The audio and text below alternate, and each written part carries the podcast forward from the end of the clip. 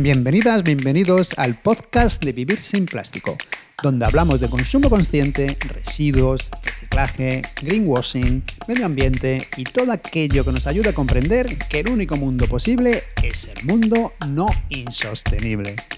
Hoy además queremos anunciar que hemos lanzado una membresía en Vivir sin Plástico. Si nos apoyas, además de ayudarnos a crear más contenido, podrás hacer preguntas a los invitados de nuestros programas. Te dejamos el link en la nota del programa por si te apetece ayudarnos. Hoy nuestro invitado es Andreu Escriba. Ambientólogo, doctor en biodiversidad por la Universidad de Valencia y sobre todo un gran divulgador sobre cambio climático. La conversación con Andreu ha sido larga, así que la hemos dividido en dos partes. Bueno, no me enrollo más, vamos a escuchar a Andreu.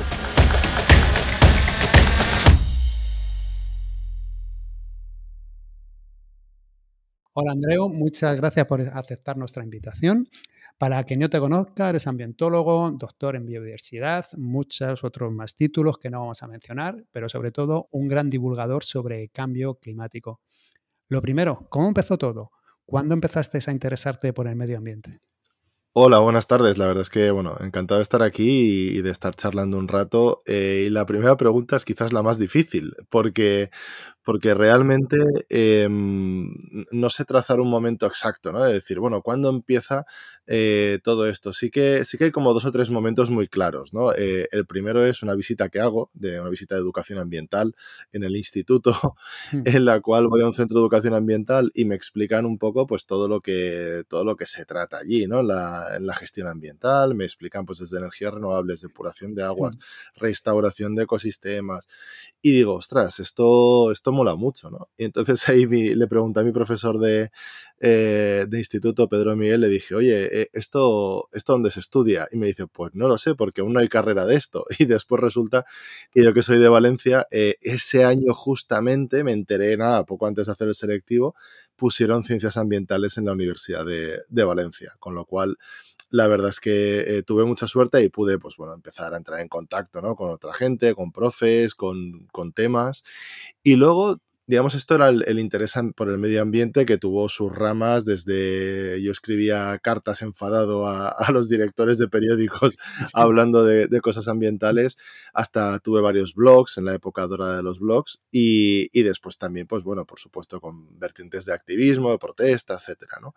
Y luego ya en la parte más de cambio climático, siempre me refiero a un momento muy particular que es en 2013-2014.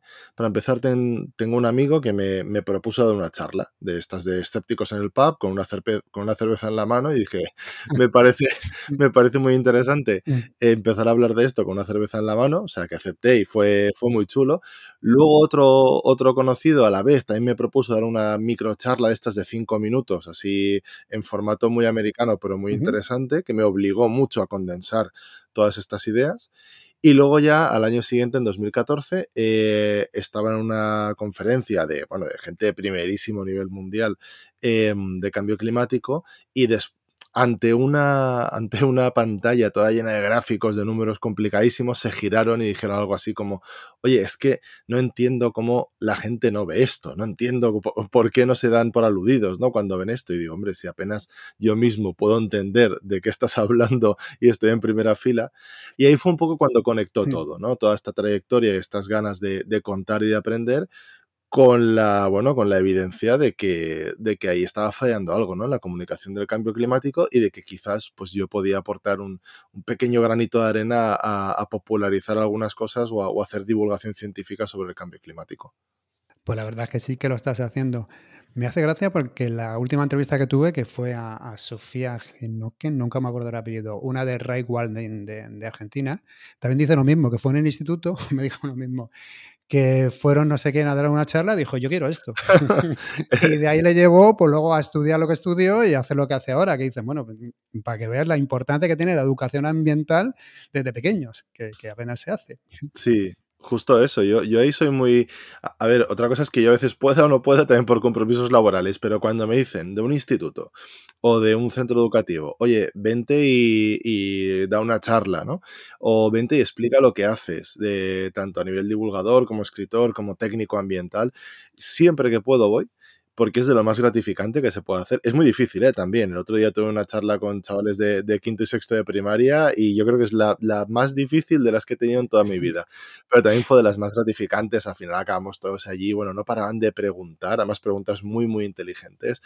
Y, y yo creo que ese impacto Em, yo sí que lo recuerdo como estudiante, ¿no? De, que venía alguien a contarte algo, alguien de fuera del centro educativo, también de la universidad incluso, pero sobre todo en la escuela del instituto, y te contaban algo y era como, ostras, mm, se abre una puertecita y tú dices, yo, quiero intentar hacer esto, ¿no? Igual que a veces pues nos venían eh, médicos, eh, y médicas eh, a hablarnos de temas de salud y había compañeros pues que decían, oye, yo quiero, yo quiero esto, ¿no? Yo quiero dedicarme a, curar a gente o a salvar o a salvar vidas o a entender cómo funciona el cuerpo humano. En mi caso era quiero entender cómo funciona un poco el mundo, la naturaleza, también desde las, eh, desde las ciencias básicas, pero también con una parte, digamos, muy clara de, intentar mejorar ese rumbo que ya hace 20, 25 años ya veíamos que, que no íbamos por el buen camino. Y por eso yo siempre que, que puedo animo a mis compañeros conocidos, sean técnicos de la universidad, escritores, divulgadores, lo que sea, a que se acerquen a un centro educativo y, y charlen directamente porque la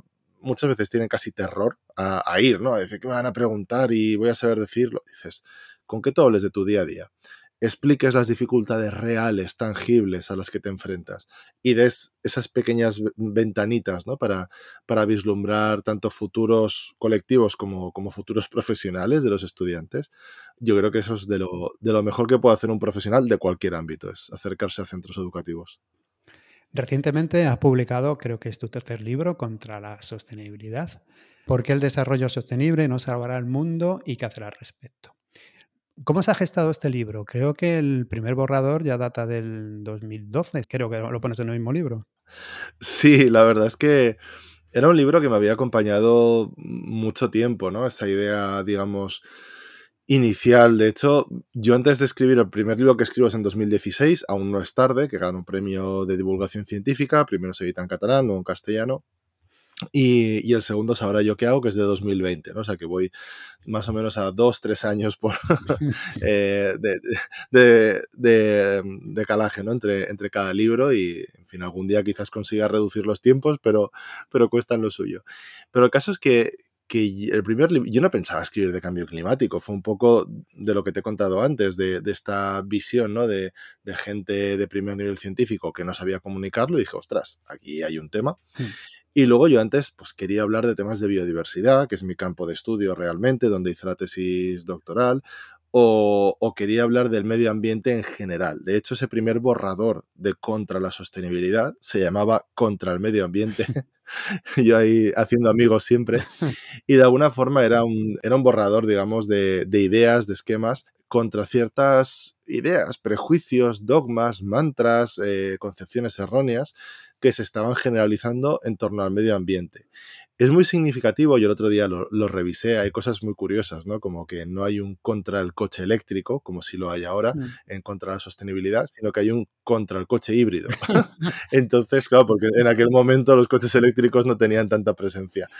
O, por ejemplo, había un contra el oso panda, en el sentido de estas mm. figuras peluche, ¿no? Que, que nos hacen distorsionar lo que es la biología de la conservación, en fin.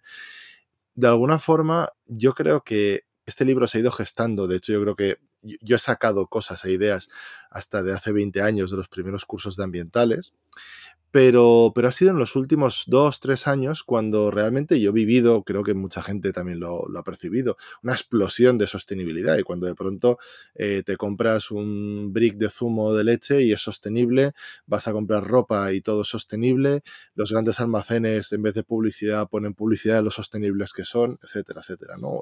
por no hablar de, de los coches, los viajes sostenibles, etcétera. Entonces, claro, yo ahí es cuando he dicho, hey, cuidado, porque el concepto este un poco vago que yo habla del medio ambiente y tal, es un concepto inherentemente positivo, la gente piensa en el medio ambiente, el medio ambiente es, bueno, el medio ambiente es algo valioso. La sostenibilidad me permitía atacar más directamente a estas estrategias de greenwashing mm. y atacar directamente a este postureo verde eh, porque ir contra el medio ambiente es, muy delicado, ¿no? Habría que explicarlo muy bien. Y sobre todo porque creo que el problema no es la cuestión ambiental, el problema es la lectura de la sostenibilidad que se está haciendo por parte de muchas empresas y gobiernos, mercantilizada y banalizada, que nos está llevando a una saturación con lo cual vosotros lo sabéis igual que yo, que al final es difícil introducir mensajes realmente transformadores en un público, una ciudadanía saturada, mm. y yo creo que ahí pues sinceramente, eh, con, la experiencia que me da ahora unos 20, 25 entrevistas que llevo hechas, eh, creo que he tocado alguna tecla interesante. No, yo por mí, ¿no? Digamos, al final del libro hay un epílogo que el, epílogo es contra este libro. Y digo, no tengo muy claro que este libro hiciera falta, pero lo que sí que hace falta es tocar este tema. Y la percepción que tengo, sinceramente, es que había algo flotando en el aire, una cierta impugnación ciudadana de la sostenibilidad, de no querer que nos tomasen por tontos, que nos tomasen el pelos, de estar ya hartos de, del mismo tipo de eslóganes vacíos, repetidos una y otra vez, refritos sostenibilistas.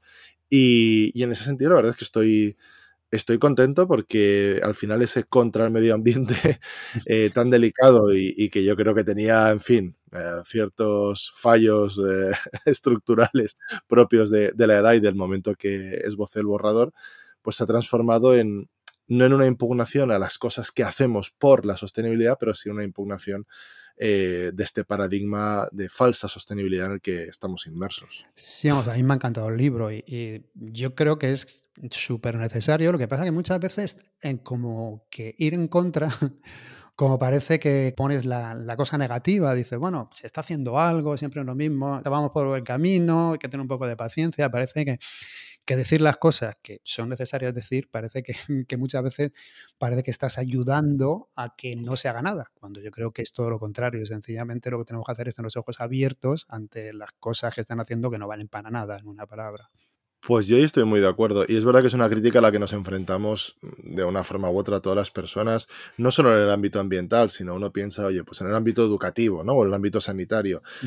Oye, critico la insuficiencia de lo que se está haciendo, eh, o apoyo a críticamente porque si critico mm. igual estoy socavando. Eh, y, es muy difícil, ¿no? Sobre todo cuando de alguna forma percibes pues, que el gobierno que está en, en el poder es un gobierno pues más afín a, ti de lo que podrían ser otros, entonces claro, sientes como una especie de responsabilidad de decir, ostras, estoy, estoy aquí eh, lanzándoles cargas de profundidad que van a impedir pues que al menos hagan algo frente a otros gobiernos, ¿no? Que, no hacen nada, mm. o, en el caso de las empresas, ¿no? Si criticamos mucho a esas empresas que sí que están haciendo algo, aunque sea insuficiente, a veces pues te entra la congoja de pensar, oye, igual estoy, eh, digamos, desincentivando que tomen este tipo de acciones. Pero yo creo, sinceramente, que hacemos bien, no es porque lo hagamos o porque, o porque crea que la crítica es legítima, que siempre lo es. ¿eh? Primero, creo que la, crítica y la exigencia es el mejor regalo que le podemos hacer, sea a un gobierno, a una empresa, a un, colectivo de gente, sea una asociación de vecinos también, o, a una asociación de padres y madres. Es decir, hay que ser críticos y hay que ser exigentes. Y ese es el mejor regalo que nos podemos hacer como ciudadanía. Y luego, porque ir a la contra para lo que algunas personas no tienen, o colectivos, no tienen ningún tipo de reparo ni, remilgo, creo que a veces hay que ir a la contra cuando hay em, un tema tan arraigado como es la sostenibilidad. Es decir, yo podía haber titulado el libro, y de hecho lo pensé, más allá de la sostenibilidad, más allá del coche eléctrico, más allá de la neutralidad climática. Y habría funcionado, porque realmente lo que hay por debajo de texto hubiera funcionado con ese, con ese juego, ¿no? De más allá. Hmm. Pero hubiera tenido menos atención esto es así. Es decir, yo no hubiera hecho ni tantas entrevistas, ni el libro hubiera agotado la primera edición a, la semana si se hubiera titulado Más allá de la sostenibilidad, porque hubiera parecido, pues bueno, no sé, pues un libro igual eh, más buen rollista, más académico, más... Pues a veces hay que ir un poco a decir, bueno, vamos a hurgar un poco, vamos a buscar esta provocación formal sobre todo eh, si tenemos un sustrato real por debajo. Otra cosa es que haya gente, entre los que espero no encontrarme nunca en esta vida, que utilicen la provocación por la provocación o que simplemente tienen, digamos, eh, arquitecturas formales muy elaboradas sin un sustrato, ¿no? y, y sin un fundamento detrás. Entonces yo aquí creo que hay que ir a la contra, hay que ser duro a veces y ha habido muchas personas que me han dicho que la lectura es incómoda. Mm. O se hace incómoda en algunos sitios. Es muy fluida como lectura, pero que en algunos momentos pues te dices, ostras, pues igual no lo estoy haciendo bien del todo, o igual yo que esto que pensaba que era bueno, pues igual no lo es tanto. Y yo sinceramente creo que eso es bueno, porque a mí como lector, yo siempre pienso cuando escribo en lo que me gusta leer a mí. A mí como lector, que un libro me diga exactamente lo que pienso, no me haga cuestionarme nada, no me haga reflexionar, pues digo, oye, fantástico, me aplaudo a mí mismo, aplaudo al autor o autora del libro, somos muy listos, pensamos lo mismo. A mí lo que me gusta es que a veces eh, yo soy de anotar mucho, yo soy de papel y soy de anotar mucho en los márgenes de los libros y, me gusta enfadarme con los autores o decir, oye, esto no, o ostras, esto, esto yo no lo había pensado nunca, pues va a resultar que sí. Y me gusta cambiar de opinión. O sea, creo que es una de las grandísimas satisfacciones que, tenemos las personas eh, humanas, valga la redundancia, pero que tenemos las personas, que es poder cambiar de opinión y estar abiertos a que lo que uno pensaba a los 20 años no es lo mismo que piensa a los 40, ni que a los 42, después de haber leído o, contactado con cierta gente, pues uno tenga que seguir pensando lo mismo que dos años antes.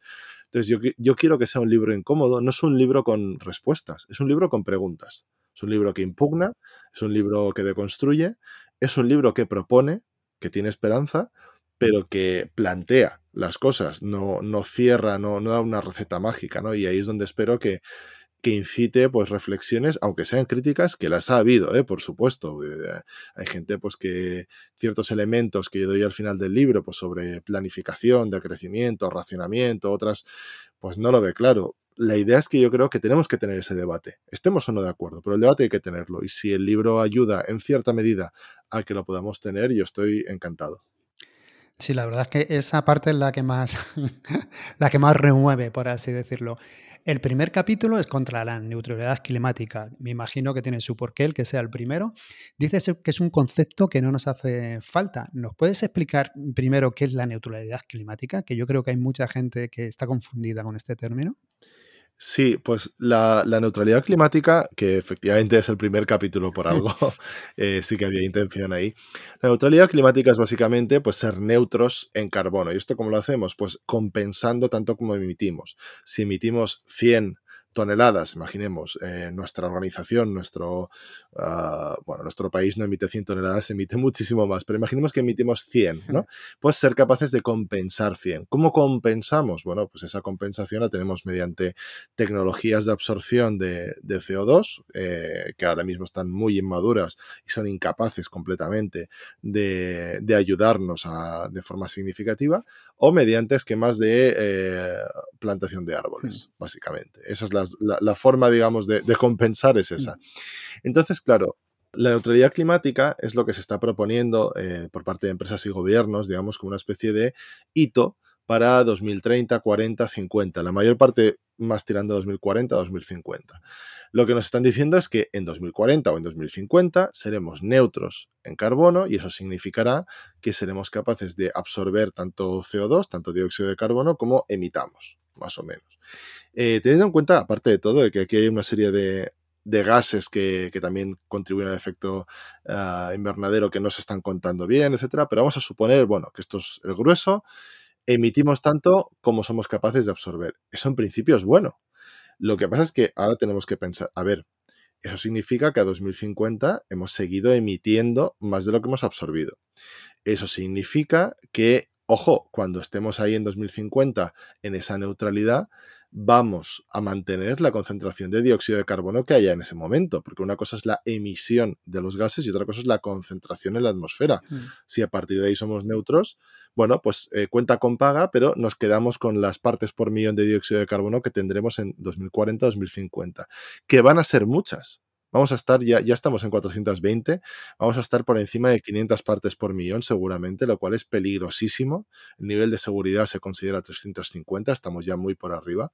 Pero es que además esa neutralidad climática es tan estúpida, eh, permíteme el término, como si tenemos un amigo por el cual oye, estamos preocupados por su salud, le decimos, oye tío, déjate de fumar, y nos dice, tienes razón, me has convencido, me dejo de fumar. Y, y decimos, oye, qué alegría me das. Y nos dice, ojo, pero de aquí 20 años. O sea, ¿cómo nos, cómo nos quedaríamos? le diríamos, oye, pero esto no es. Y, tu, y el amigo diría, oye, que yo no soy negacionista del cáncer, ¿eh? que yo, yo sé que esto es malo y tal, pero lo haré poco a poco, de aquí 20 años. Tú serías perfectamente consciente que tu amigo va a seguir haciéndose daño 20 años más. Y esto es lo que está pasando ahora. Mientras algunas empresas nos prometen que de aquí 20 años serán neutrales, no dejarán de emitir, sino que eh, serán neutrales en carbono, ahora siguen aumentando las emisiones. Ahora justamente que estamos en estos años tan cruciales en los cuales necesitamos reducir. Por eso digo que no hace falta la neutralidad como herramienta. Lo que nos tenemos que plantear no es si compensamos, no compensamos, es una reducción drástica de las emisiones, porque además, cuando empezamos a pensar en plantar árboles para compensar, no tenemos en cuenta ni que las replantaciones hay que hacerlas con criterio ecosistémico, no simplemente para absorber el dióxido de carbono, sino para favorecer la biodiversidad y atendiendo las necesidades de los territorios. No puede ser que una empresa holandesa determine la gestión territorial y ecosistémica de, la selva en Indonesia a, a 10.000, 11.000 kilómetros, sobre todo cuando ya hay casos de eh, tribus, de, de pueblos expulsados directamente para tener estas replantaciones, ¿no? Y después el añadido, que esto lo hemos conocido hace de hecho pocos días, el 90% de las eh, reducciones de carbono asociadas a estos créditos de carbono, es decir, las compensaciones que comercializaba el mayor fondo del mundo, no han valido para nada. Es decir, había un fondo de, bueno, un fondo de inversión, un fondo, una empresa que se dedica a vender créditos de carbono. Pues el 90% de lo que ha vendido en bosques tropicales no solo no ha valido para nada, porque no, no, ha conseguido capturar nada, sino que a veces hasta ha empeorado tanto el territorio como las emisiones. Es decir, estamos eh, haciéndonos trampas al solitario y confiando en unos esquemas neocoloniales de intervención en el territorio que solo focalizan en algo y que encima lo hacen mal. Con lo cual, hay tantos problemas aparejados con la neutralidad climática, que eso sí, suena muy bien, hay que decirlo, que yo creo que lo más importante es desecharlo como objetivo y decir, aquí vamos a reducir. ¿Qué hace falta para reducir? ¿Un 7 o un 8% anual? Pues vamos a ponernos ese objetivo. Cuando llegará un momento, evidentemente, que si reducimos mucho y muy rápido, pues acabaremos en esa neutralidad porque compensaremos, pero luego tenemos que seguir reduciendo. No nos podemos quedar ahí y sobre todo no podemos venderlo como un granito, cuando es sencillamente una especie de estación de paso que tenemos que abandonar cuanto antes mejor y seguir reduciendo, reduciendo, reduciendo las emisiones hasta llegar a niveles realmente compatibles con un planeta habitable.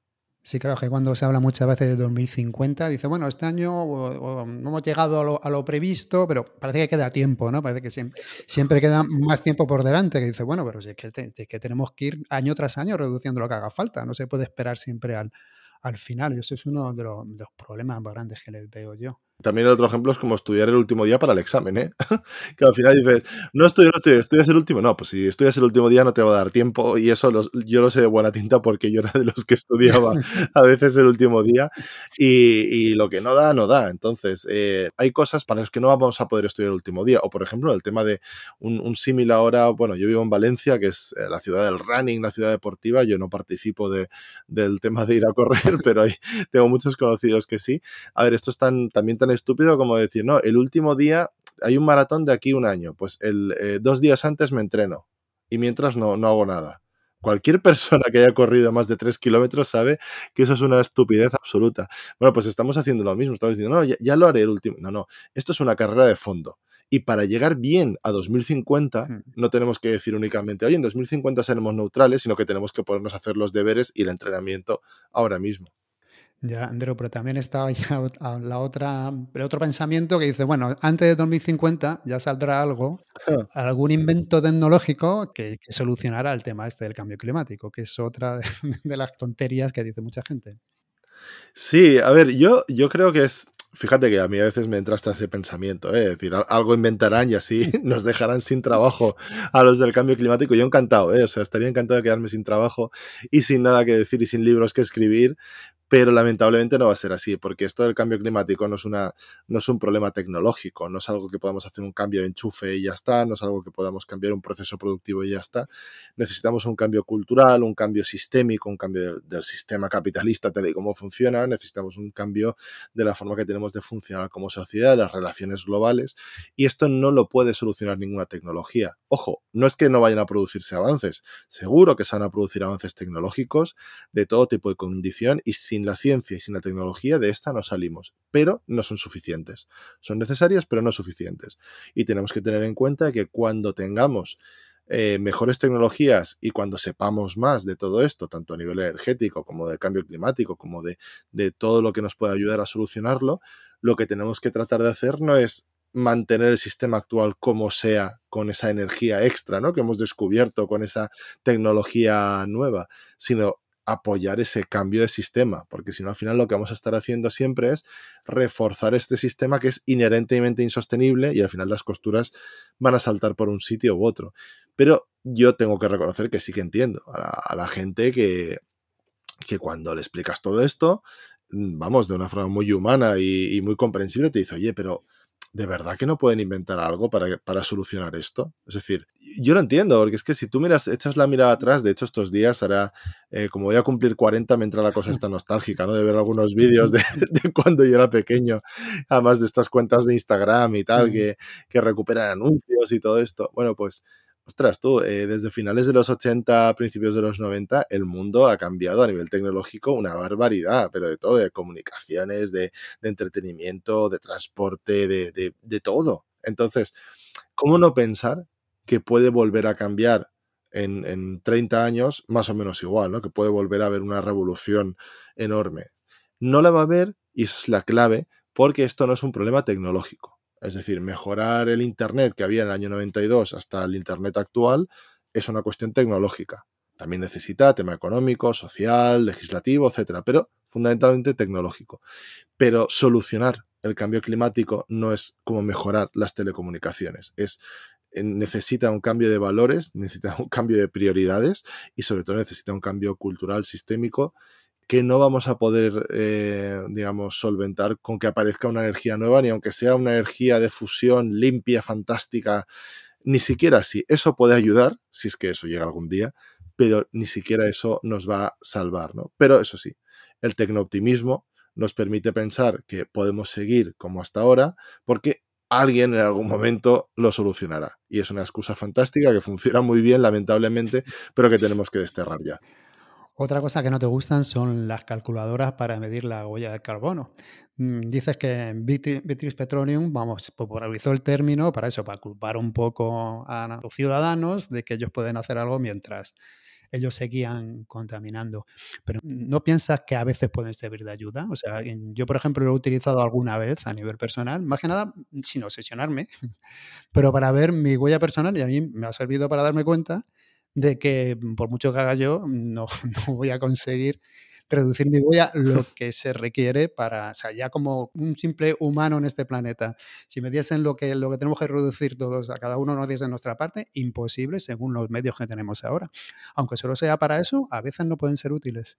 Yo creo que sí, que son útiles. Eh, de hecho, el otro día estaba haciendo una entrevista y, bueno, hubo un momento que yo dije, bueno, abogué, como siempre abogo, por beber agua del grifo, porque al final, pues es la mejor forma de evitar el plástico, es beber agua del, grifo. Y, utilicé el dato de que el agua, de, el agua embotellada en plástico emite mil veces más dióxido de carbono que el agua de grifo. Al final tiene asociadas, digamos, unas, un montón de, de emisiones. Entonces, después el entrevistador me dijo, oye, pero tú impugnas esto de la huella de carbono, pero la has utilizado para convencerme de que beba agua del grifo. y yo digo, tienes toda la razón. Yo creo que, lo que hay que hacer eh, aquí es, digamos, distinguir. Al final, la cuestión fundamental es que necesitamos información, información veraz, rigurosa, eh, disponible para todo el mundo, necesitamos, digamos, educación ambiental y eso tiene que servir para orientar nuestras decisiones, pero no puede ser un fin en sí mismo. No podemos pensar que simplemente haciendo, pues eso, sumando, ¿no? Con esta calculadora de, carbono eh, las emisiones y tratando de ajustarnos o no a lo que pensamos que toca o nos han dicho, ya está bien. Me explico. Porque hay muchas otras cosas que hacemos que no tienen un impacto claro en la huella de carbono, pero que importan mucho. Es decir, a nivel de país, si uno vota por un gobierno que quiere impulsar las renovables y quiere reducir la demanda de energía, eso impacta mucho más al final en tu huella de carbono, porque al final cuando tú enciendas la luz va a venir de fuentes más renovables que si igual gobiernan otros que lo que quieren es alargar como sea el gas, el petróleo, el carbón, etcétera, ¿no? Y como esto, pues muchas cosas en el trabajo, pues, ostras, si tú en el trabajo, pues de, cambias o ayudas a cambiar algunos hábitos, algunas cuestiones de, residuos, de iluminación o incluso de transporte, decir, oye, ¿por qué vamos a, a coger un avión pudiendo coger un tren, etcétera, etcétera? Hay muchos ámbitos en los que es útil hablar más allá de la huella de carbono. Y aquí quizás, como te decía al principio de la entrevista, en este caso y capítulo, quizás sí que hubiera sido conveniente titularlo como más allá de la huella de carbono, porque no es tanto una impugnación al concepto de huella de carbono en sí mismo como herramienta útil, sino que hay que ir más allá. Hmm. Todo a mí lo que me preocupaba un poco es eso, esa, esa compartimentación de la culpa que permite la huella de carbono, ¿no? Que al final nos dicen, oye, tú tienes 5 toneladas, que es un poco la media de España, ¿no? Pues 5 toneladas y eso va muy bien para saber que si coges un avión pueden ser 1, 2, 3, 4 toneladas, con lo cual te haces una idea realmente de lo que supone coger un avión que puede llegar a ser, incluso si te vas muy lejos, tanto como tu huella de carbono anual, ¿no? Em, es útil para esto pero lo que no tenemos que consentir, creo yo, es que esa huella de carbono, ese cálculo, nos lleve a una compartimentación de la culpa y a un no ver las soluciones colectivas y pensar que solo podemos hacer, tenemos poder de hacer algo como ciudadanos dentro de esa parcelita, digamos, de ese conteo de carbono. Por eso al final el capítulo no es tanto, o, mi posición, digamos, no es tanto eh, decir que no vale, porque ya has visto que sí que vale cuando hablamos, pues eso, de, del agua, ¿no? Cuando hablamos de muchas otras cosas, o del transporte al final es eh, sin huella de carbono yo no te puedo hablar de por qué es mejor coger el tren que coger un avión, pero que vayamos más allá de más allá de esto y que cuando lo utilicemos siempre dejemos claro que esto es una herramienta, no es una especie de, catecismo, no es una lista de deberes, no es algo que haya que estar mirando siempre y que hay más acciones más allá de ese conteo.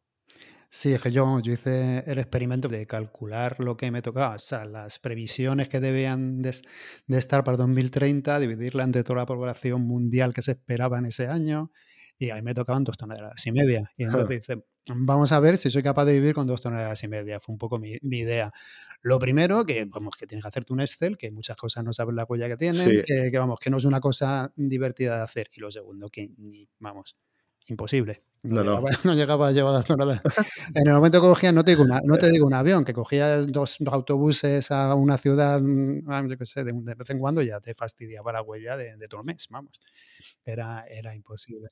Es que ahí es. Yo he intentado eh, también hacer algún cálculo, porque, a ver, Efectivamente, yo, de hecho, por ejemplo, el primer libro, yo te he hablado en contra de la huella de carbono y contra la neutralidad climática, pero de mi primer libro yo calculé un poco los kilómetros que iba a hacer y los acabé compensando con una plantación de, árboles aquí en España, no, no, en, eh, no en países, digamos, en los que no se pueda controlar, sino por una startup que estaba eh, todo certificado y tal no digo que eso sea malo, ni mucho menos. A mí me sirvió también para criticar de primera mano. O sea, criticar, no tengo, no tengo nada que criticar, ¿no? Critico el esquema general. Pero claro, es que después vemos que imagínate que yo hubiera puesto ese, ese dinero para compensar, lo hubiera puesto en la empresa que el año pasado quemó 14.000 hectáreas en Aragón, en Ateca. Hmm.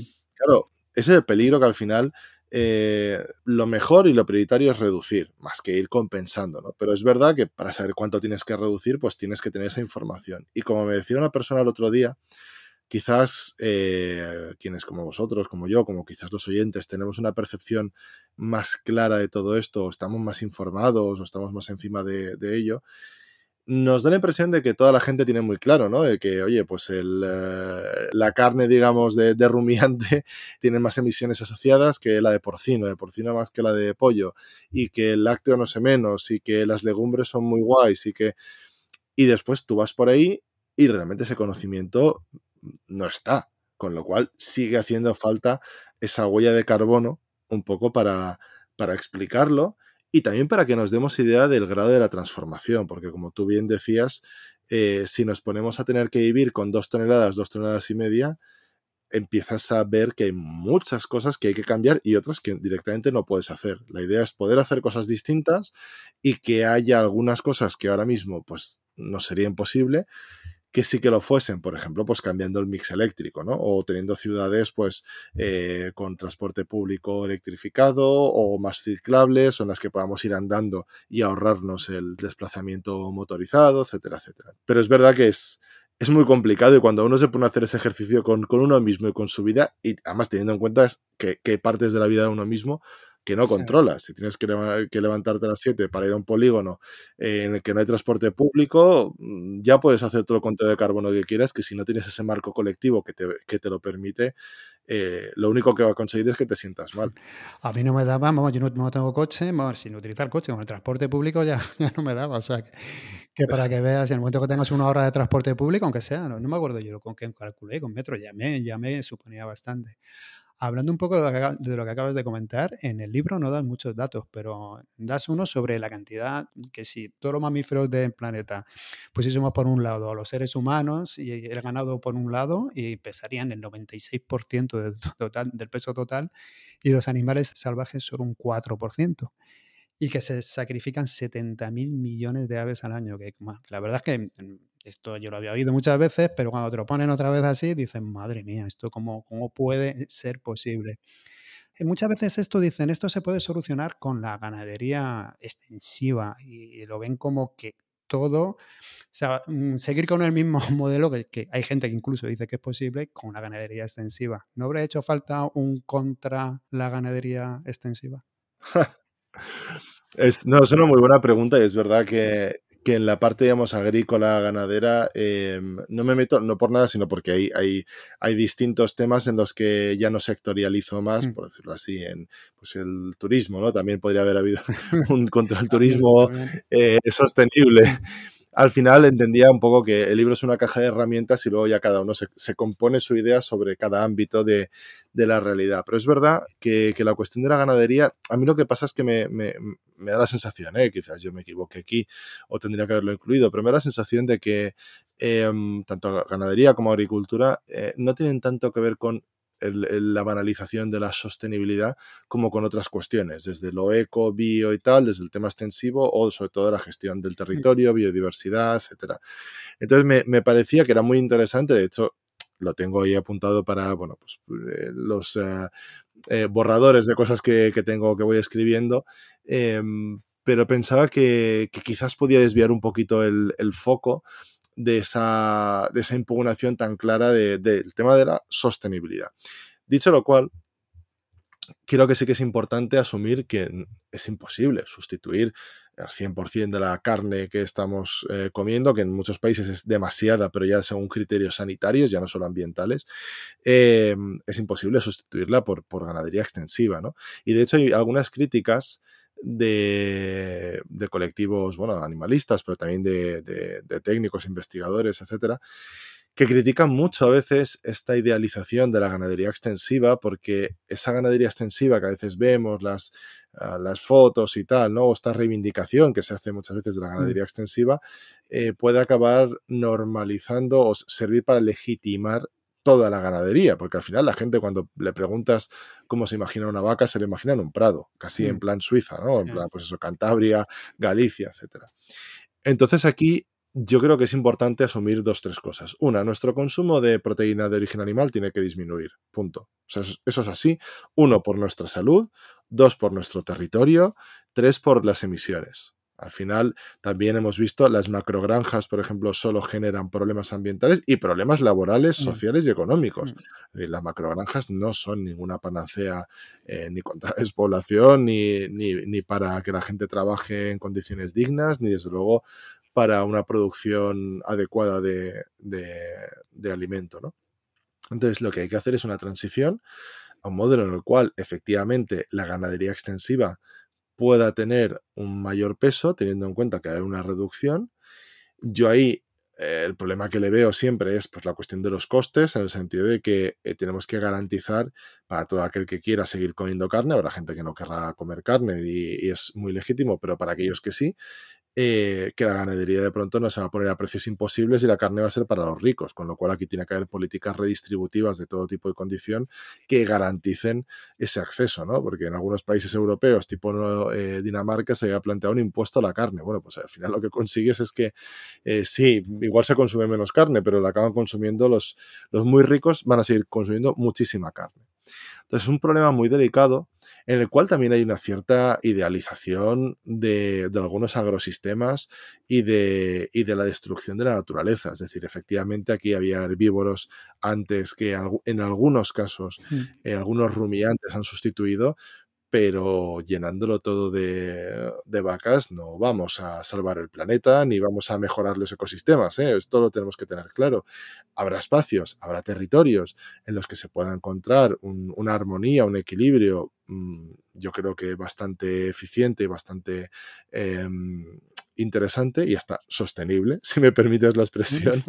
Eh, pero, pero habrá otros, habrá otros sitios en los que no Y no podemos decir, oye, vale, pues quitamos las granjas, pero vamos a empezar a poner vacas por todos los sitios, o, o cabras, o ovejas, o cerdos, o no. Entonces creo que hay que partir de esa base de que consumir menos carne por una cuestión de salud, por una cuestión de territorio, por una cuestión ambiental, por una cuestión de trabajo y hay que tener este debate socialmente, lo cual, sinceramente, y si me lo permites, es muy difícil cuando ante este debate social el presidente del gobierno se descuelga con una bromita del chuletón al punto es imbatible, porque ahí lo que está negando es el debate. Yo entiendo que pueda tener su opinión contraria o que los lobbies cárnicos puedan tener mucha presencia en, esa parte del gobierno, pero, pero después lo que hay que propiciar sin duda es, es un tipo de debate que no estamos teniendo porque al final tú me has empezado a preguntar por la ganadería y tal, pero al final esto se traduce en, platos, en comida. Y hay pocas cosas más identitarias y que refuercen más la identidad de uno propio, de, uno mismo, perdón, que, la, que lo que come. Y cuando tocas eso, estás tocando fibras muy sensibles que la gente se pone como un gato panza arriba a defenderse de, de que le modifiques cualquier cosa que tenga que ver con, con la dieta, con las recetas, con su cultura, con su patrimonio culinario. Sí, es difícil. Y ahí el presidente de gobierno yo creo que metió la pata en, en, no apoyar al ministro que había sacado la... Vamos, vamos, mm. vamos a salir una noticia, decir, bueno, pues no estamos diciendo de que no comamos carne, estamos diciendo sencillamente que hay que limitarla. O sea, que tampoco era una cosa, una, una cosa tan, tan descabellada, por así decirlo. Claro. Hoy mismo leían un artículo de, en, en el confidencial. El subsecretario de Ciencia de Estados Unidos, cuando estaba Obama, el Stephen e. Conning, que la verdad es que no tengo ni idea de quién es, hasta que lo he leído esta mañana, aseguraba que el ser humano tiene una influencia pequeña sobre el calentamiento climático y que la ciencia no es capaz de hacer proyecciones válidas sobre el clima.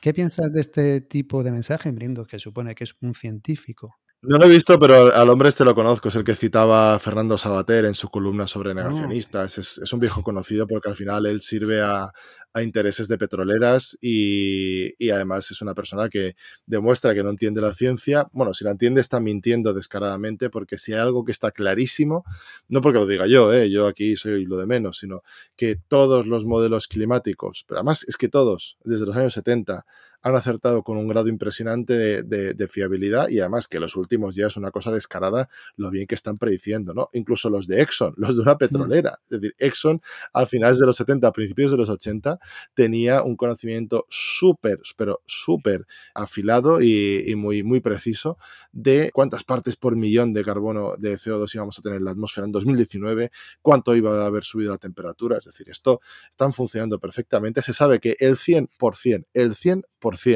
sin ningún género de dudas de ningún tipo del cambio climático está causado por los seres humanos. Los volcanes, que podrían estar expulsando gases de efecto invernadero a un ritmo eh, parecido ¿no? a los seres humanos, emiten más de 100 veces menos que nosotros. Es decir, su influencia es infinitesimal. Y luego el Sol está descartadísimo que tenga cualquier tipo de, influencia en este cambio climático. Por supuesto que el, Sol determina la temperatura de la Tierra en gran parte, pero sobre todo cuando no hay, cuando no hay un forzamiento radiativo que es lo que estamos provocando nosotros con la adición de gases de efecto invernadero. Con lo cual, este señor lo único que quiere es mm, ganarse su sitio en la industria fósil, que le sigan pagando eh, desde BP o desde otras empresas. Y, yo ahora mismo no recuerdo esto, si era BP o no, tal. Digamos que cuando salió en la columna que era negacionistas de, Sabater, pues le dieron mucha caña con, mucho motivo. A mí me parece indigno que, el país, que es un medio con el que colaboro, eh, publicase esa columna y, suscitó mucho debate, lo cual eso sí que es bueno. Pero, pero, el problema está en que tenemos, bueno, pues sí, dos, tres, cuatro personas, pero esto es lo mismo que si ahora mismo te sale un biólogo eh, diciendo que tiene pruebas de la existencia del arca de Noé y de que las especies no han evolucionado. No le daríamos ni puñetero caso, al menos en España. En Estados Unidos igual sí, un poco. ¿Por qué les hacemos caso a la gente que dice que la gravedad no existe, que las especies no evolucionan o que la Tierra es plana? Es decir, está al mismo nivel. Entonces, no, para mí no tiene ninguna relevancia, pero los negacionistas duros, vamos a decir, los que niegan el cambio climático, lamentablemente siempre van a tener este tipo de, anclas a las que agarrarse, porque, porque siempre va a haber alguien que lo diga. Y aparte, te lo digo como, como divulgador, es muy agradecido decir algo que no dice casi nadie, ¿no? Porque parece que vas a la contra y te van a llamar seguro. En el momento en que tú empiezas a decir algo que nadie más dice o que nadie más se atreve a decir, uno quedas como un outsider, Mm. empiezas a que si Galileo también decía que esto, no sé menos, nos quieren ocultar la verdad y al final lo que consigues es, bueno, pues que te puedan pues que te paguen, que te paguen por detrás. Y lo, lo, triste es que está dilapidando el prestigio que pudiera tener, pero lamentablemente es un viejo conocido de, de quienes hablamos de cambio climático y, y, es una persona cuya credibilidad lamentablemente está, está por los suelos.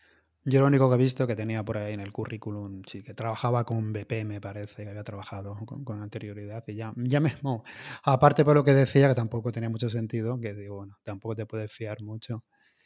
Hablando de, de, comunicar sobre cambio climático, dice que, bueno, a mí me parece complicadísimo, porque claro, hay tantos factores que, que afectan el cambio climático, que es hablar de todo para hablar del cambio climático. En el libro dices que requiere dotes como de equilibrista para no caer ni en el lado del falso optimismo ni en el catastrofismo.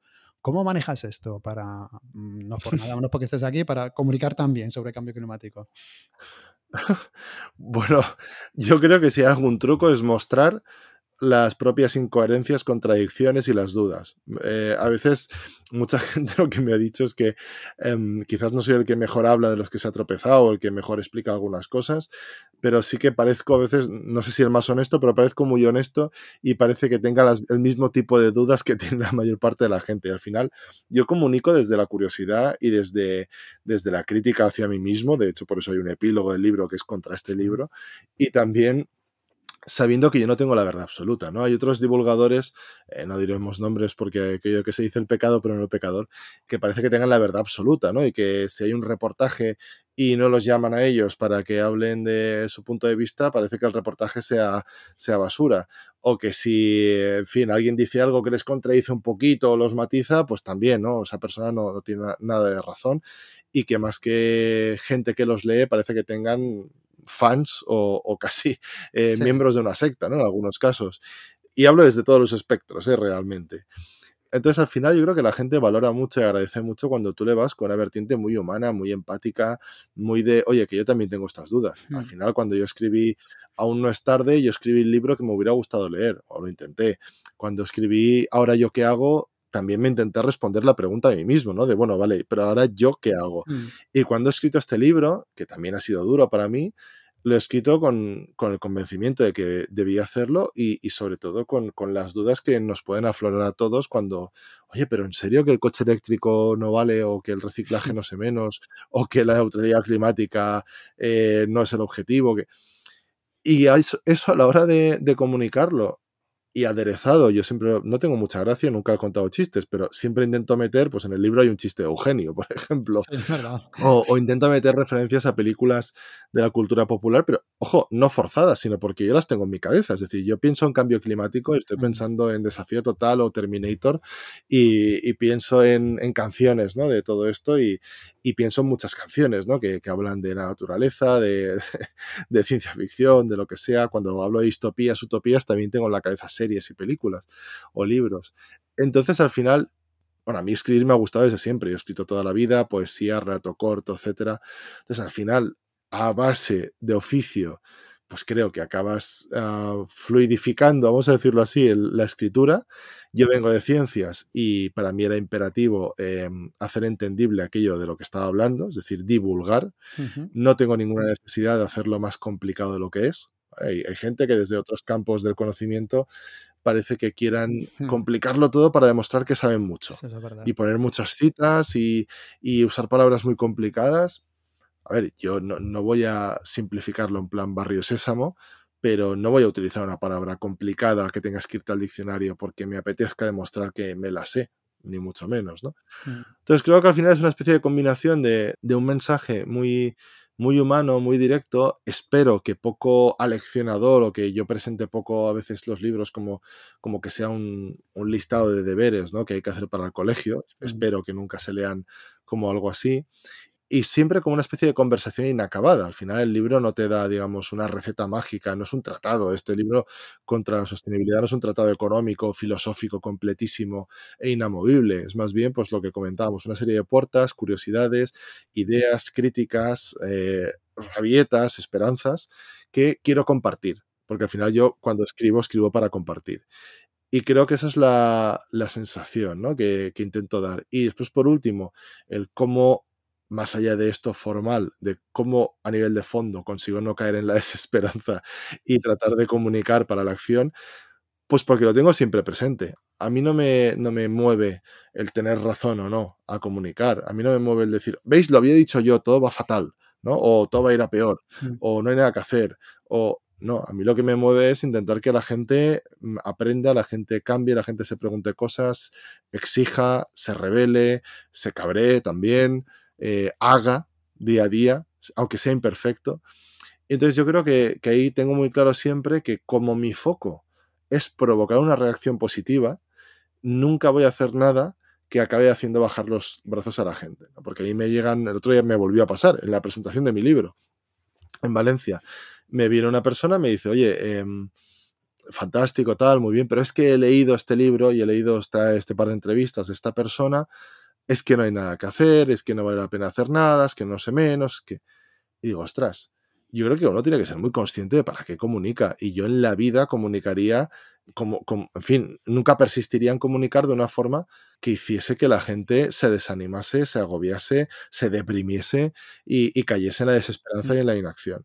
Entonces creo que hay que tener claro decir, oye, que haya cosas que podamos hacer no significa que eh, haya que relajarse, ojo, cuidado, pero que hayamos perdido ya eh, ciertas batallas climáticas no significa que hayamos perdido la guerra climática, o como siempre repito, queda mucho más por salvar de lo que hemos perdido. Y eso siempre nos tiene que guiar, porque de hecho, cuanto menos tiempo quede, más falta va a hacer que redoblemos los esfuerzos y nunca va a ser una excusa para bajar los brazos. Muy, bien, la verdad es que más claro no lo podéis decir. Espero que te haya gustado esta conversación. Yo la verdad que después de hablar con él estuve como tres o cuatro días dándole vueltas y digiriendo todo lo que habíamos hablado. Bueno, como siempre puedes encontrar las notas del programa con mucha más información en vivirsinplástico.com. Ya nosotros nos puedes encontrar en redes sociales como Vivir Sin Plástico, menos en Twitter que somos Vivir Sin Plástico. Y nada más, muchas gracias por todo vuestro me gusta, por todas vuestras valoraciones y por todas las veces que lo compartís. Esto nos ayuda a llevar el mensaje a muchas más personas. Recuerda que la semana que viene tenemos la segunda parte que va a ser igual o incluso más interesante. Hasta la semana que viene.